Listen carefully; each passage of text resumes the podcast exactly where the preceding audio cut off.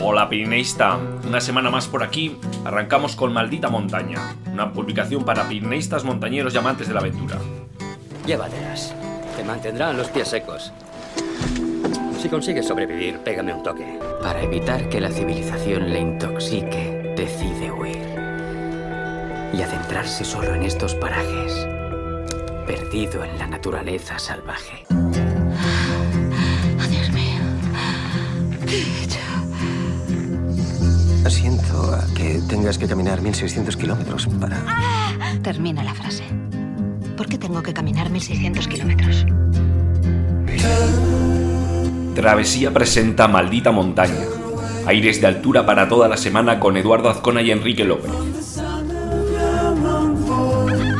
¿Te sientes sola? Estaba más sola en mi vida real que aquí.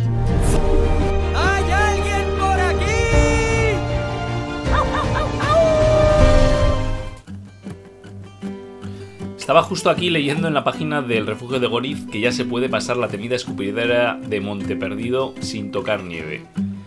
Nosotros consideramos que ya no son necesarios el piolén ni los crampones. Eso sí, quedan dos pequeños neveros de 20 metros cada uno sin compromiso ni pendiente. Esto nos dicen, nos comentan nuestros amigos del refugio de Goriz. Y estaba yo pensando para mis adentros, ya. Antes de lo esperado, veo que, que nos indican en su página, dicen desde Goriz, ¿no? Y creo que esto va a ser algo muy común en los sucesivos veranos, ¿no? Una pena que nos hace pensar en que se nos va la nieve. Bueno, y esto va eh, al hilo de la noticia que os traíamos hace unas semanas de los nuevos sibones en el Pirineo, en el Pirineo aragonés, que se estaban ya eh, poniendo nombre a esas nuevas eh, extensiones de agua que iban surgiendo del deshielo de los glaciares. También, bueno, el propio lago helado del Monte Perdido, pues año a año pues va ganando mayor extensión de agua, mayor cantidad de agua, mayor volumen. Los propios, el retroceso de los, de los glaciares, ¿no? Que nos hace pues eh, pensar en, en, cuál es nuestro lugar en el mundo y cuál tiene que ser pues nuestra lucha pues para de alguna manera tratar de revertir o, o dejar una huella ecológica menor a las nuevas generaciones. En, en el propio post de, del que nos ponían nuestros amigos del refugio de Goriz, pues eh, también preguntaban por cómo estaba el paso de los sarrios. Y bueno, aquí, un, aquí Sandra pues ponía una foto en la que se puede ver pues el, paso totalmente limpio, sin prácticamente nada de nieve, salvo algún pequeño y, eh, nevero, pues ya, eh, bueno, al fondo ya en en, casi en la brecha. Así que, amigos, parece que se nos va la nieve. Eh, por un lado, pues, pues, pues sí, eh, desaparece la, eh, unas semanas, igual algún mes con, de antelación el peligro de la, de la escupidera, el Monte Perdido, pero por otro lado nos hace pensar que, bueno, por estas fechas, pues debiera haber algo más de nieve, ¿no? Al menos aguantar pues unas semanas más.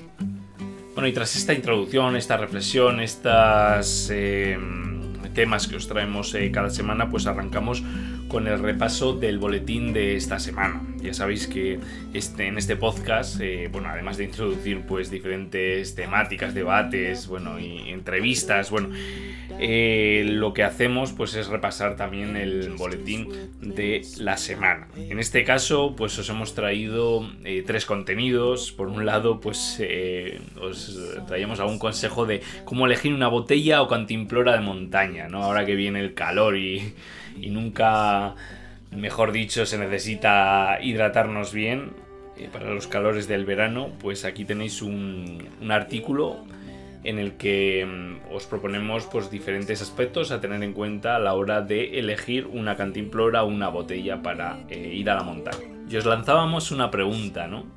¿Por qué usar una botella reutilizable en nuestras excursiones? Bueno, como se puede intuir, uno de los motivos principales eh, para evitar la producción de residuos, especialmente la de eh, los envases de un, solo uso, eh, pues está el frenar el grave problema de los microplásticos, ¿no? que, bueno, que tan gravemente está afectando al medio ambiente y a los océanos. Yo era de los de utilizar una, botella de un solo uso, vamos a decir, de plástico PET. Eh, pues en mis diferentes salidas, ¿no? Y bueno, leyendo por ahí te das cuenta de que realmente pues eh, tiene el riesgo de que se vayan desprendiendo micropartículas de plástico que nos vamos a, vamos a ingerir y vamos a trasladar a, nuestro organismo y bueno por otro lado pues bueno tiene el riesgo de eh, acumular eh, bacterias ¿no? entonces bueno hay diferentes otras opciones digamos más sostenibles y, más saludables que os hemos propuesto en el artículo y que bueno con diferentes aspectos a tener en cuenta. Es el objetivo de este podcast de alguna manera aburriros con las diferentes eh, los diferentes aspectos y demás, pero bueno, pues podemos tener en cuenta desde el tipo de material, el, tapón, la boquilla, eh, si es filtrante, si no es filtrante, qué capacidad necesitamos, ¿no? Bueno, y la gran pregunta, ¿tú qué eres más, de botella o de bolsa tipo camelback? Ahí lo dejo, cada uno tiene sus preferencias. Y queremos saber esas preferencias, así que ya sabéis, como suelo decir, me podéis eh, comentar lo que queráis en el correo info arroba o nos tenéis en las redes sociales. Bueno, y en el segundo artículo que os traíamos, en el segundo contenido, nos íbamos al, al Chemín de la Mature, un camino tallado en la roca que posiblemente muchos ya conoceréis. Os proponemos una ruta circular eh, que, bueno, eh, sencillamente es un lugar digno de disfrutar y apreciar y, está ubicado en el Valle de Aspe, en los Pirineos de Francia. Y esta ruta que os proponemos pues es de 10 kilómetros aproximadamente. Eh, bueno, se hace...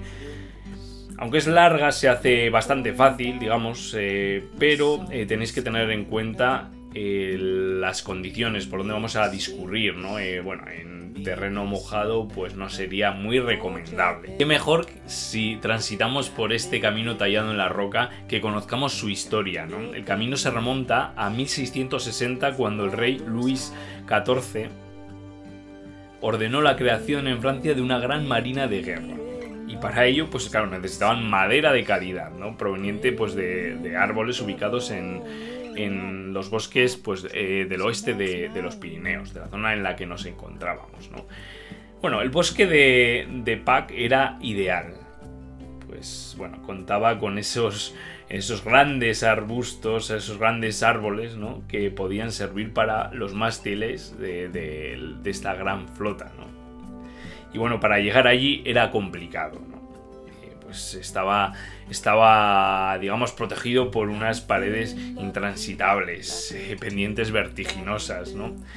Y bueno, ¿cómo optaron para, para captar esos troncos? Bueno, pues tallaron en la pared rocosa este camino suficientemente amplio pues para atravesarlo sin peligro, eh, estos barrancos, ¿no? De las gorges de, de Ender imaginaros, ¿no? Los bueyes que utilizaban para realizar este trabajo pesado, ¿no? Pues tirando de los troncos por este, por este camino, ¿no? Y transportarlos pues hasta el lugar donde iban a ser procesados.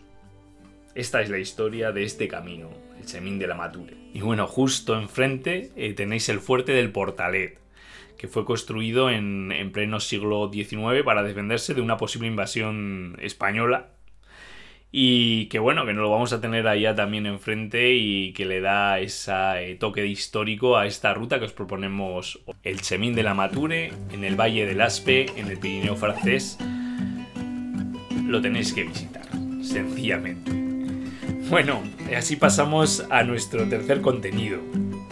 Estoy ahora viendo la portada del, del, del artículo, ¿no? Es un es una fotografía que yo mismo he realizado a, al diario de un viaje que hicimos eh, Quique, ya sabéis, el compañero de fatigas de, travesía, y, y Miquel, otro amigo, bueno, que nos fuimos a un viaje por el, eh, el Atlas en Marruecos.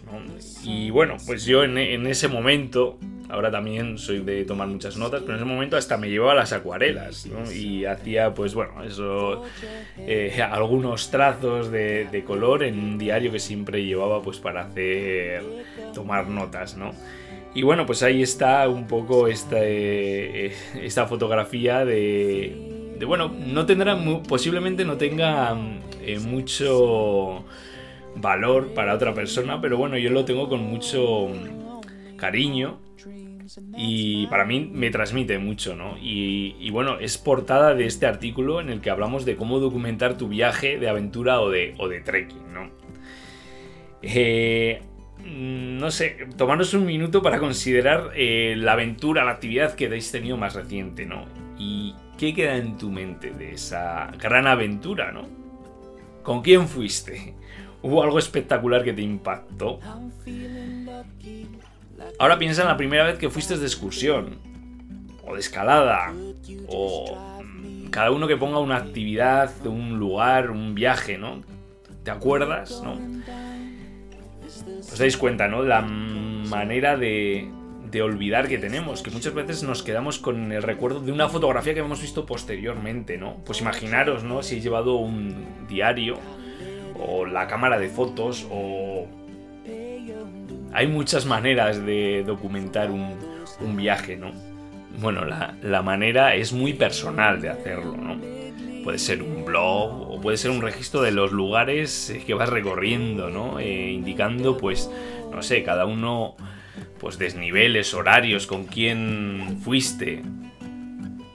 Eh, os dejamos unos enlaces eh, tanto a, a otro artículo de cómo mantener un diario puede ser una bonita forma de preservar tus experiencias. Y otro, a una entrevista que realizamos a Juan Andrés Zudaide, Chanan para los amigos, un montañero eh, navarro que nos cuenta cómo mantiene un diario de actividades montañeras, ¿no? que puede ser un buen ejemplo de cómo eh, documentar eh, tus actividades. Y bueno, en el artículo que os traíamos en el, en el boletín, pues os, os hablamos de, de, cómo debieras escribirlo, ¿no? consejos, habla con los lugareños, haz un álbum de recortes, ¿no? Guarda todos los folletos, los tickets, ¿no? Fotografía, ¿no? Eh, haz una fotografía creativa de tus viajes y salidas al outdoor. Lleva contigo una cámara fotográfica o siempre llevamos encima el móvil, ¿no? Que ahora mismo pues tienen unas, eh, unas eh, cámaras espectaculares, ¿no? Y luego, cómo no, os hablamos de cómo puedes utilizar las redes sociales eh, pues para documentar tu viaje, ¿no? ¿Qué eres de fotografía? Ahí tienes Instagram, eres más de vídeo corto, de, improvisar, eres creativo, bueno, pues igual TikTok, los reels de Instagram también. Eres más de formato largo, eh, documentar, hacer vídeos de, tu viaje eh, y luego pues hacer un formato de, de 15 minutos en el que cuentas lo que ha sido esa experiencia, pues ahí está YouTube, por ejemplo, ¿no? Yo la verdad que eh, he ido en, determinados viajes, pues he ido subiendo, por ejemplo, una foto eh, ni al día, cada dos días del viaje, ¿no? Eh, un momento que igual me impactó, que me hizo reflexionar. igual resultaba que era en el momento que, que estaba parado, en reposo, ¿no? Y, bueno, escribiendo ahí, la verdad que de alguna manera afloran sentimientos, experiencias, que lo plasmas pues en esa descripción de una fotografía, por ejemplo, de Instagram, ¿no? Y eso queda para el recuerdo ahí y bueno, yo creo que es una manera de documentarlo, ¿no? De documentarlo. Bueno, pues ahí tenéis, pero bueno, hay otros, ahí tenéis ejemplos. Puede ser que también pues utilicéis Wikiloc para subir tracks y, y en una descripción pues deis consejos o todo ese conocimiento se plasme en foros, en comunidades, que bueno, pues en Internet tenemos muchas, eh, tenemos también, por ejemplo, la, propia de travesía en la que, bueno, eh, la gente comparte sus experiencias en las grandes rutas en los Pirineos, partiendo de ahí, ¿no? Así que bueno, eh, ya sabéis, si queréis documentar vuestros viajes, vuestras aventuras, ahí tenéis un contenido que os puede resultar interesante. Bueno, y como, sabéis, llegamos a esa sección en la que buscamos un lugar. Cada semana buscamos un lugar de los Pirineos, ¿no? observando una fotografía que os compartimos y con la ayuda de unas pistas os preguntamos si eres capaz de averiguar eh, qué es lo que estamos buscando, ¿no? qué lugar del Pirineo eh, os estamos compartiendo. En este caso eh, tenemos una fotografía de un fondo del valle verde y una montaña que sobresale en la lejanía, ¿no? se ve una secuencia de los prados del, del fondo del valle con una zona de, de, de arbolado, eh, zona más rojiza a mitad de montaña. Supongo que serán alledos, digo yo, ¿no? Por la, por la fotografía. Y luego ya de nuevo, conforme vamos subiendo, eh, pasamos a los prados y a la roca de esa montaña. Y os cuento, ¿no? Que, que, esta, que estampa tan bucólica, ¿no? En este momento nos hemos ido al Pirineo Occidental, ¿no? En busca de esta montaña eh, que es muy representativa y que tantas veces pues, ha sido fotografiada en libros, folletos y bueno, demás eh, publicaciones. os, damos un par de pistas. ¿no? Eh, la primera, su presencia a la entrada del único valle de origen glaciar de Navarra nos da la bienvenida a este pequeño rincón de los Pirineos. Bueno, yo creo que ya os hemos ubicado. Y la segunda pista, si venís siguiendo los últimos artículos de Travesía Pirenaica, habréis visto que hace poco estuvimos en su cumbre. Así que todos a revisar ahí a los últimos artículos. Bueno, ¿y cuál fue el lugar de la semana pasada? El pico que buscábamos la semana pasada era el Comanegra, un pico de 1557 metros en la Sierra Larga de, de Monars. Y como dato curioso, para conquistadores de lo inútil, que los hay mucho yo creo entre esta comunidad de oyentes, el Comanegra es el lugar situado más al sur de Francia continental y el punto más elevado y más al norte de la comarca de Garrocha. Así que para coleccionistas ahí lo tenéis, este pico para coleccionistas. Y bueno, y entramos ya en la última sección del podcast semanal, de este podcast semanal, eh, que no es otra que las noticias e historias de la semana. Ya sabéis que os compartimos aquellos contenidos que hemos encontrado y que son noticia o son inspiradores. Semana a semana os compartimos pues estas historias ¿no? Y noticias.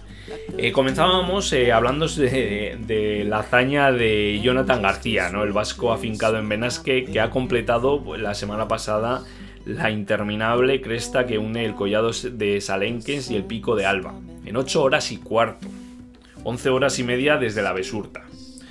Bueno, ha sido una, una cabalgada por estas crestas en las que, bueno, pues ha ascendido un total de 30 picos de más de 3.000 metros, ¿no? unidos por este terreno complejo, vertiginoso y en muchos tramos descompuesto con pasos de hasta quinto, quinto grado. La segunda noticia que os traíamos era que Edu Marín escalará en libre la vía original de Eternal Flame. Ya sabéis, eh, bueno, esta ruta emblemática, un hito en la escalada eh, que se encuentra en la Torre del Trango, en Pakistán. Eh, realizará una um, expedición minimalista de solo 37 días pues para acometer pues, los 1100 metros de escalada en roca técnica de, este, eh, de esta torre de 6000 metros. En la ruta, eh, bueno, ya sabéis, se estableció un hito en la escalada de pared a gran altura. Bueno, fue liberada por primera vez eh, por unos pesos pesados como Wolfgang Gulitz, Gularbert y, y compañía que la abrieron en 1989, ¿no? Y 20 años después, bueno, Alex Huber y Thomas Huber, los hermanos Huber, eh, realizaron la primera escalada en libre, aunque con algunas variantes. Ahora Marín y sus compañeros, pues lo que harán es, o lo que intentarán, es eh, repetir la ruta original de Woolwich y compañía. El tener en cuenta que bueno, la climatología es algo importante para acometer eh, este, un reto como, como es este y, bueno, esperemos que, que Dumarín pues, y su equipo pues, cuenten con la suerte ¿no? de, de, la meteorología. Nos hacíamos eco de la primera ascensión del Dansan Occidental a cargo de Martín Elías y compañía y hicieron eh, cima en esta eh, cumbre secundaria del K13, esta montaña de 6.666 metros que, bueno, eh, ya ellos han vuelto, digamos, de, la montaña y ahora está otra expedición tratando de, de hollar su, cima. Y bueno, en la cima se encontraron un cordino, un cordino. Ellos no conocían ascensión previa a, la, esta cima secundaria, ¿no? Y bueno, por lo visto debió haber una ascensión previa a la montaña. Ellos lo abrieron la ruta en el espolón norte, 1600 metros de, de terreno muy técnico con dificultades que máximas de M6. Y bueno, y cerrábamos la sección con la noticia de que la Federación de Montaña y Escalada ha firmado un convenio con el Ayuntamiento de Jaca para abrir lo que ha llamado la Oficina de la Montaña. Y no es otra, pues una, una oficina abierta en horarios de tarde de 5 a 9 y que estará gestionada por la Federación y que instalará ya su oficina técnica y su observatorio de accidentes, ¿no? Pues para eh, hacer análisis y de siniestros y de alguna manera tratar de, mejorar en este campo. Y bueno, la foto de la semana. Ya sabéis que cada semana eh, os compartimos una fotografía. En este caso, eh, la fotografía eh, por Jats Mountains es del corredor Jan Arlau, rumbo al Posés, bueno, caminando por un clásico del Pirineo. Ya sabéis que podéis etiquetarnos con arroba travesía o compartir con el hashtag eh, travesía. Y bueno, pues esto ha sido el podcast de esta semana. Espero que os haya gustado. Eh, ya sabéis que me encanta que me escribáis. Eh, ya sabéis que me podéis mandar audios al teléfono, al WhatsApp del teléfono 687 o escribirnos a info arroba Nos tenéis también en las redes sociales en la mayoría, diremos. Y bueno, que ha sido un placer y que nos vemos la próxima, la próxima semana. Así que un placer y un abrazo familia. Y como decía Jack Kerouac, porque al final no recordarás el tiempo que permaneciste en la oficina o arreglando tu casa, ve y escala esa maldita montaña.